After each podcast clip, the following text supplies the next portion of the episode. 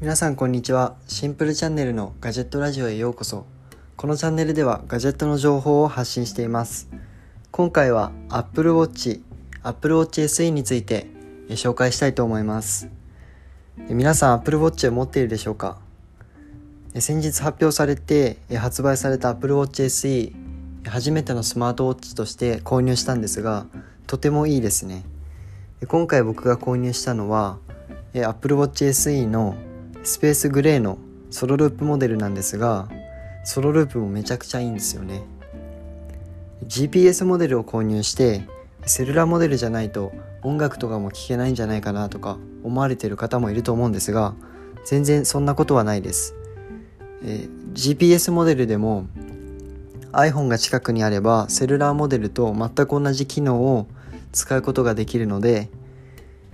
セルラーモデルか GPS モデルか迷っている方であれば GPS モデルをおすすめします。価格がセルラーモデルより安いというのもあるんですがセルラーモデルを購入したとしても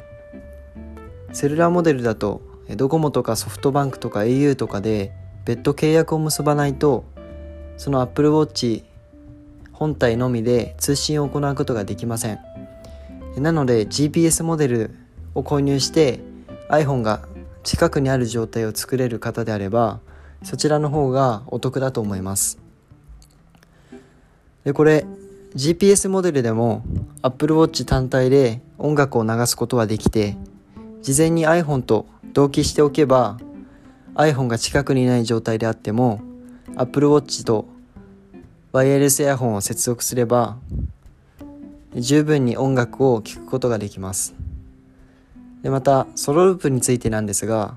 ソロループこれめちゃくちゃ伸びるので公式サイトとかでサイズ選択をする際に2つサイズが出てきてしまった場合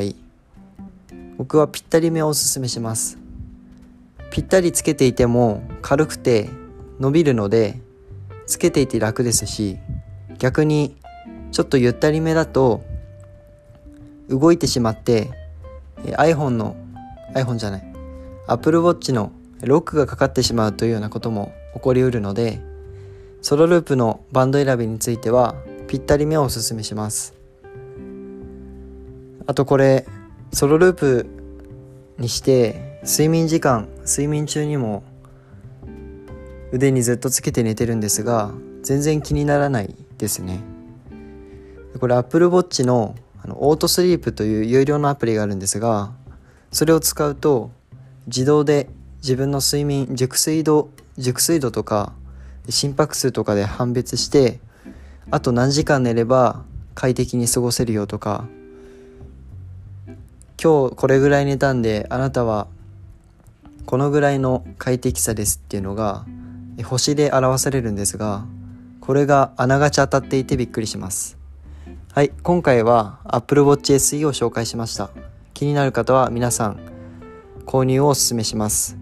また YouTube 上で僕のチャンネルでも Apple Watch について詳しく紹介しているのでシンプルチャンネルで検索してみてくださいそれでは今日もご視聴ありがとうございました。